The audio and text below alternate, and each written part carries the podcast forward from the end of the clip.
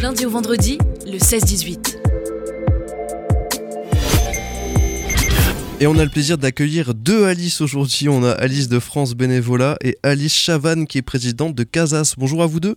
Bonjour. On va parler bien sûr de Casas, collectif pour l'accueil des solliciteurs d'asile de Strasbourg qui ont tout bientôt euh, 40 ans.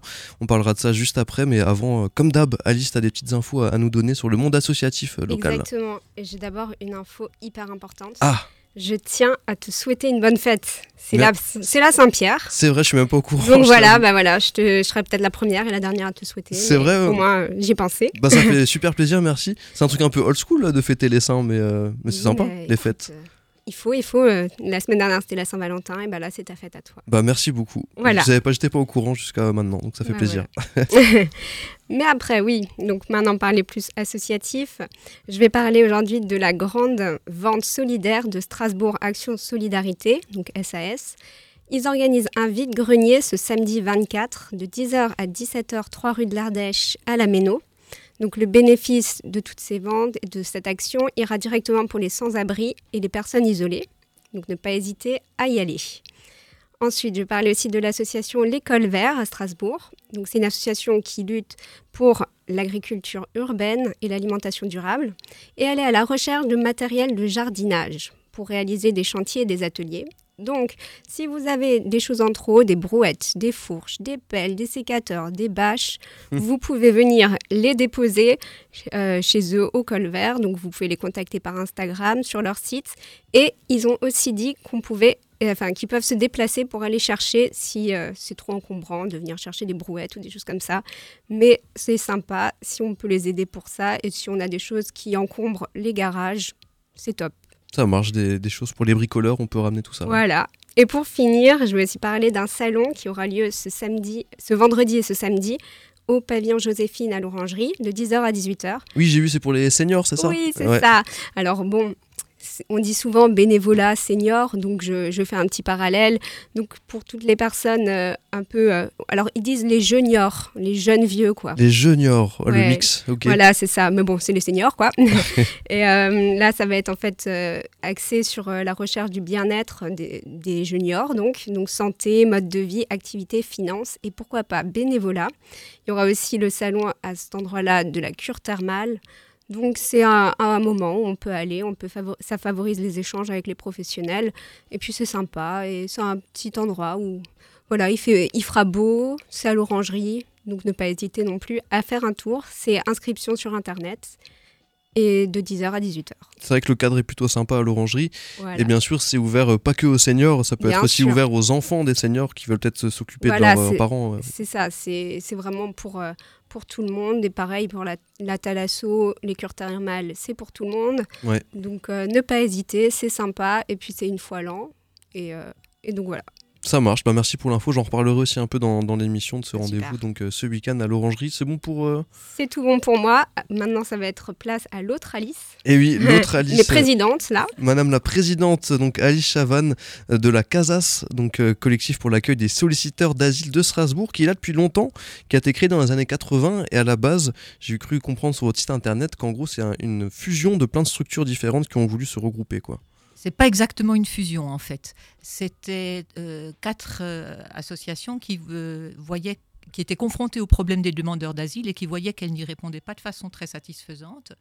Et du coup, qui ont décidé de créer une cinquième qui s'occupe très spécifiquement des demandeurs d'asile. Alors les quatre associations qui étaient à la fondation, c'était le service social d'aide aux immigrants, où à l'époque je travaillais, la CIMAD, le Secours catholique et Amnesty International. Donc qui chacun faisait des, enfin, du travail relativement euh, euh, différent, mais qui euh, chacun avait des contacts avec des demandeurs d'asile et ne savait pas trop comment euh, les aider spécifiquement.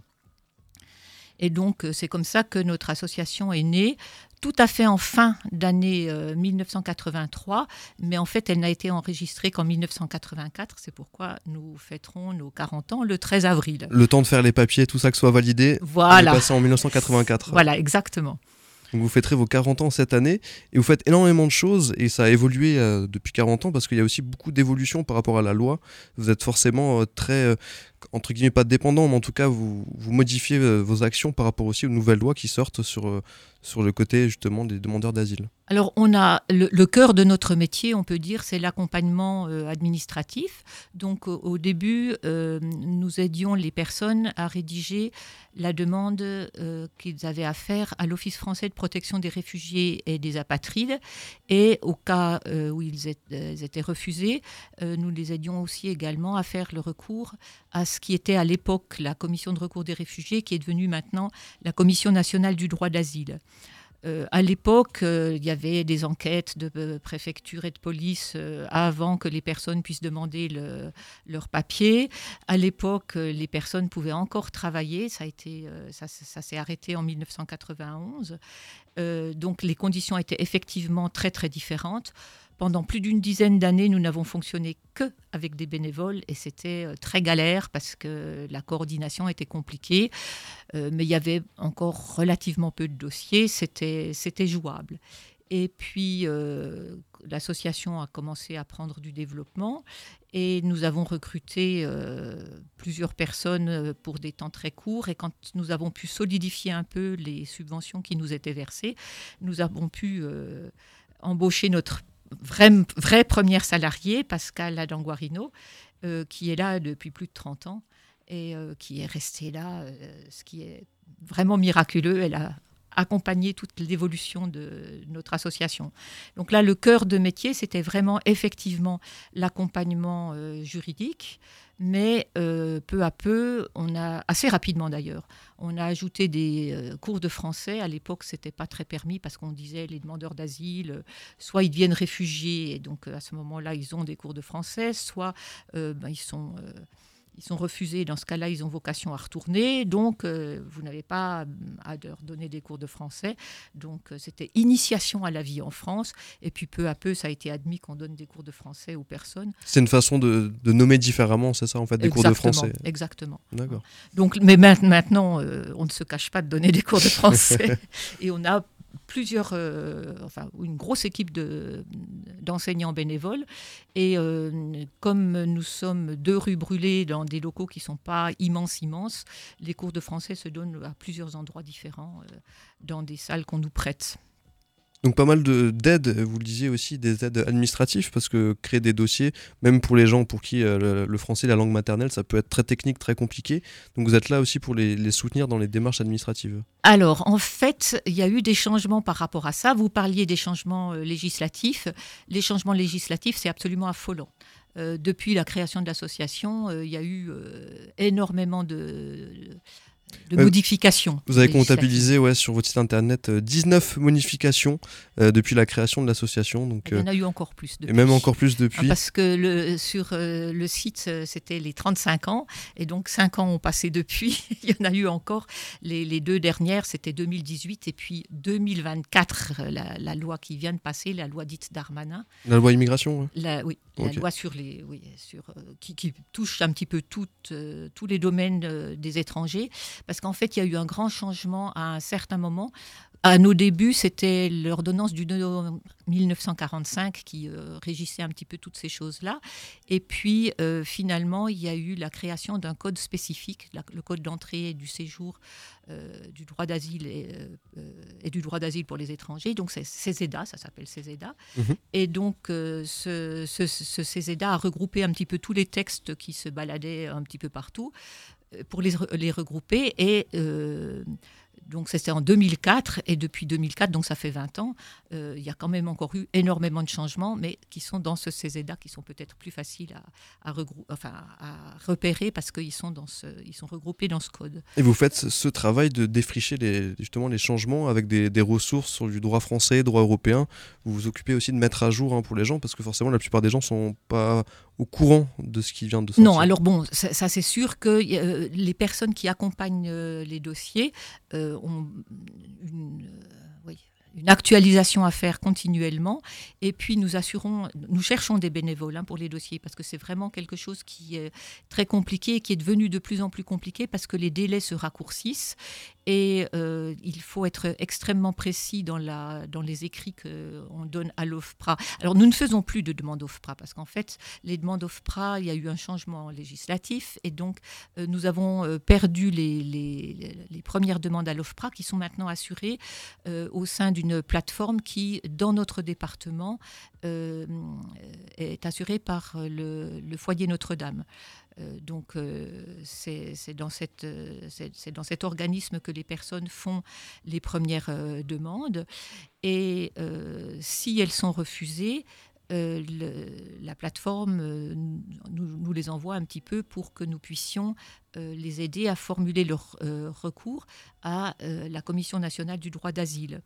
Ce qu'il faut dire aussi, c'est que euh, normalement, d'après les textes européens, les personnes devraient pouvoir euh, bénéficier euh, d'un hébergement en centre d'accueil pour demandeurs d'asile, des CADA, mais à peu près la moitié des personnes qui devraient pouvoir bénéficier d'un CADA n'en bénéficient pas et donc se retrouvent à la rue. Et quand la, Alice parlait de, enfin d'une vente au profit de, personnes sans, voilà, de personnes sans domicile. Euh, une bonne partie de ces personnes sans domicile, ce sont des demandeurs d'asile. Et la raison pour laquelle ils ne sont pas intégrés dans ces centres, c'est quoi? C'est qu'il n'y a plus de place C'est qu'il n'y a pas de place. Ouais, c'est qu'il n'y a pas de place. Alors, euh, les, les, les, familles, les personnes avec des problèmes de santé sont un petit peu prioritaires, mais même ainsi, il y a des familles à la rue et il y a des personnes qui ont des euh, problèmes de santé qui sont aussi à la rue. On voit énormément, hein, notamment bah, avec les, jours un peu froids. Il y a eu le, toute la, polémique autour du camp de l'étoile. Il y a de plus en plus de camps un peu partout. Donc vous voyez ça, vous, au, quotidien par rapport aux, années 80-90 oui, beaucoup plus. Ceci dit, euh, euh, on, enfin, pour fêter nos, nos 40 ans, on a, on a, fait un petit peu une recherche euh, sur nos différents écrits anciens mhm. et on s'est aperçu que déjà dès la fin des années 1940, 90, ce problème d'hébergement était euh, extrêmement euh, présent. Et euh, bon, Casas a participé à des. on a même organisé des manifestations, enfin, saisi les députés, enfin saisi toutes les personnes qu'elle pouvait pour ces problèmes d'hébergement. Et puis malheureusement, on voit que ce problème d'hébergement, finalement, il, il augmente dans une certaine indifférence et dans une certaine résignation. Euh, parce qu'il n'a pas cessé de se, développer, ce problème. Le, nombre de personnes concernées est de, pire en pire. Est-ce que le les changements politiques, que ce soit au niveau local, au niveau national, euh, vous avez fait sentir, vous, des, gros changements de, direction là-dedans, où la situation est plus ou moins, depuis le début, un peu euh, la même, avec les mêmes problèmes qui reviennent tous les ans Ou est-ce qu'il y a déjà eu, dans toute cette période-là, des, des changements vraiment radicaux? Alors, euh, ce sont souvent les mêmes problèmes, mais les changements, les, changements, on les a vus. Et euh, chaque fois qu'il y avait un changement législatif, on se disait non mais c'est pas possible, euh, on peut pas faire pire, on, touche le fond. Et puis chaque fois, et c'est de nouveau le cas avec la loi Darmanin, non, on arrive à inventer des choses encore pires. Et donc c'est là, là, je me demande ce qu'on peut, ce qu'on peut faire pire que ça. Euh, en tout cas pour le droit d'asile, euh, c'est vraiment euh, il y aura une déconcentration de l'OFPRA et de la CNDA en région avec les préfectures, donc ça risque de créer de l'arbitraire suivant les endroits. un juge unique, alors que bon, on sait aussi que bon, souvent les décisions sont, aussi euh, très personnalisées et donc un peu arbitraires. Il y avait jusque-là trois juges. Si on passe à un juge unique, euh, l'arbitraire qu'on ressent toujours très fort, euh, il ne pourra qu'augmenter. Ça fait à la va-vite, quoi. C'est fait à la chaîne. C'est pas à la va-vite. Non, bon. Quand on compare la France avec, par exemple, la Suisse, tout simplement, la, la, première audition d'un demandeur d'asile en France, elle peut durer une heure, deux heures trois heures dans certains cas, mhm. mais c'est souvent relativement rapide. En, Suisse, ça dure euh, pratiquement une journée. Alors vous, à la CASAS, qui êtes, euh, qui êtes euh, bah, bien sûr au contact des demandeurs d'asile, c'est quel genre de profil? C'est des familles monoparentales, par exemple, des mères célibataires, ça peut être des hommes tout seuls, des plus jeunes? Est-ce que vous sentez un, un non, profil ça, type c'est extrêmement varié. au début, on n'avait pratiquement que des hommes seuls parce que les personnes arrivaient et puis éventuellement faisaient venir leur famille par la suite. Mais assez rapidement, il a été tellement difficile de faire venir les familles que les gens ont compris qu'il fallait que, s'ils ne voulaient pas être séparés pendant des années et des années, ils viennent tous ensemble. Et même quand euh, les, traversées euh, sont extrêmement difficiles, sont très mortifères, hein, les personnes n'hésitent quand même pas à venir en famille par peur d'être séparées pendant des années. Et mmh. bon, à juste titre. Parce qu'effectivement, les regroupements familiaux, même si normalement ils devraient être facilités pour les réfugiés, euh, ça reste des histoires extrêmement compliquées. Des gens qui sont, qui sont prêts à, risquer la mort hein, pour pouvoir euh, revenir euh, sur le sol européen. Hein. Bah, quand on n'a pas le choix, mm. quand vous risquez déjà la mort quand vous êtes chez vous, vous vous dites mort pour mort, autant essayer d'améliorer la situation. Hein, si déjà on, on risque la mort en restant, et eh ben autant la risquer en partant et en, espérant un meilleur avenir. À la Casas, vous êtes là justement pour euh, aider, accompagner tous ces, toutes ces personnes. On parlait euh, des cours de français qui s'appelaient, entre guillemets, pas forcément des cours de français, mais c'est des cours de français. J'ai vu qu'il y avait aussi d'aide aux devoirs hein, pour les collégiens, euh, lycéens, pour les familles réfugiées notamment, pour les aider un petit peu à, progresser. Alors, on s'est beaucoup développé par la suite. Hein. Alors, d'abord, on, s'occupe moins de, réfugiés ou même pas du tout de réfugiés, c'est plutôt des demandeurs d'asile euh, donc l'aide aux devoirs, effectivement.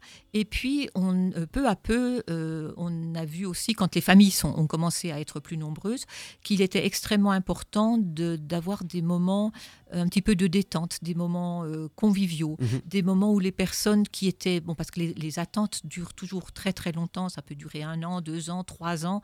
À une certaine époque, c'était même encore plus long. Et donc, les personnes n'ayant le droit de travailler, elles sont, euh, si, elles, euh, viennent au cours de français, ça ne les occupe qu'une très petite partie de la journée. Et donc le fait de se retrouver, de pouvoir un petit peu mettre les soucis de côté, le, quotidien euh, très pénible, ça, aide énormément les gens. Alors on a commencé simplement par des moments autour d'un café et de quelques gâteaux. Et puis, euh, on a beaucoup développé euh, les animations pour les enfants.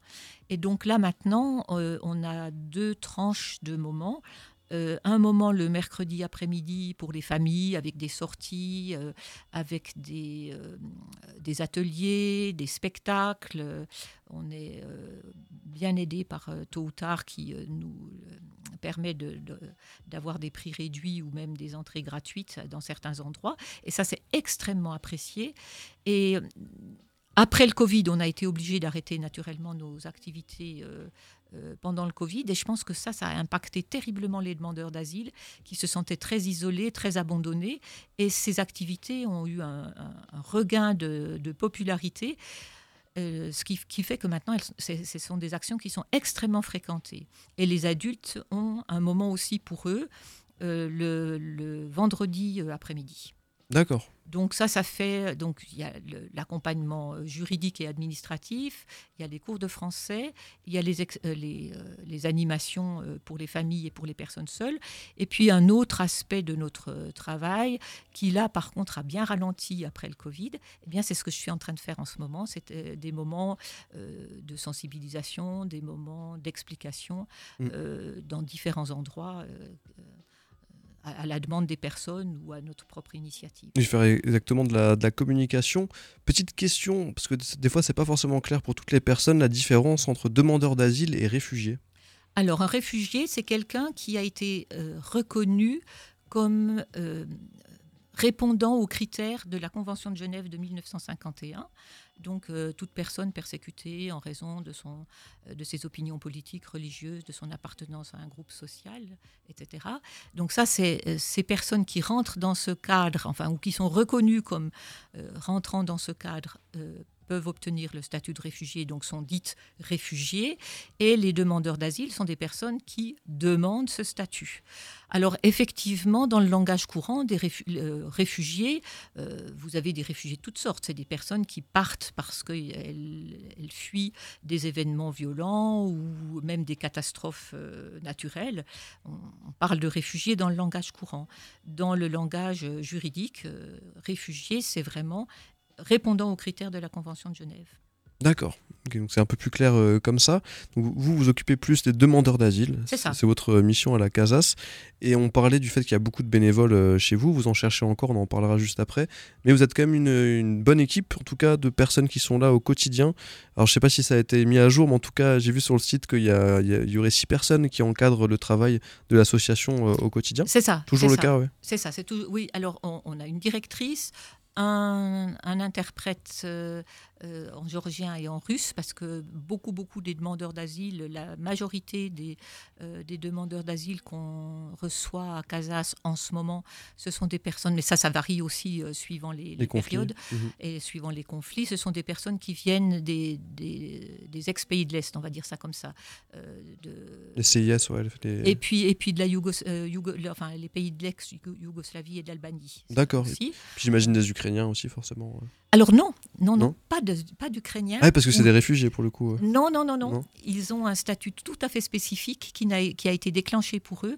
Euh, c'est, euh, ils ont un, une espèce d'asile temporaire. Mhm. Euh, donc, ils n'ont pas besoin de faire une demande. Ils reçoivent des papiers. Ils ont le droit de travailler. D'accord. Et alors, par contre, nous, ce les personnes qu'on peut recevoir, c'est soit des personnes étrangères qui étaient en Ukraine. Il y avait quand même passablement d'étudiants, par exemple, donc qui ont dû fuir l'Ukraine à la suite du conflit, et- mais, mais qui n'avaient pas cette protection. Ou alors des conjoints étrangers d'Ukrainiens. D'accord. Donc ça, ces personnes, euh, là, on en a vu quelques-unes, mais en fait, des Ukrainiens euh, d'Ukraine euh, avec la nationalité ukrainienne, non, euh, puisqu'ils peuvent euh, prétendre à un autre statut. Ça, ça crée aussi un petit peu de, de débat, de polémique hein, sur le fait qu'il y a une sorte, euh, parfois des personnes qui, qui accusent une sorte de favoritisme pour euh, certaines nationalités, par exemple les- pour le coup les Ukrainiens, alors qu'il y a d'autres euh, euh, réfugiés ou demandeurs d'asile qui viennent d'autres pays et qui n'ont pas ce genre d'application de loi. Bah, on se réjouit beaucoup pour les Bah oui, Ukrainiens. tant mieux hein, pour mais, eux. mais on se dit que ce serait bien que les le autres tout le monde. nationalités puissent obtenir aussi des, des facilités de ce genre.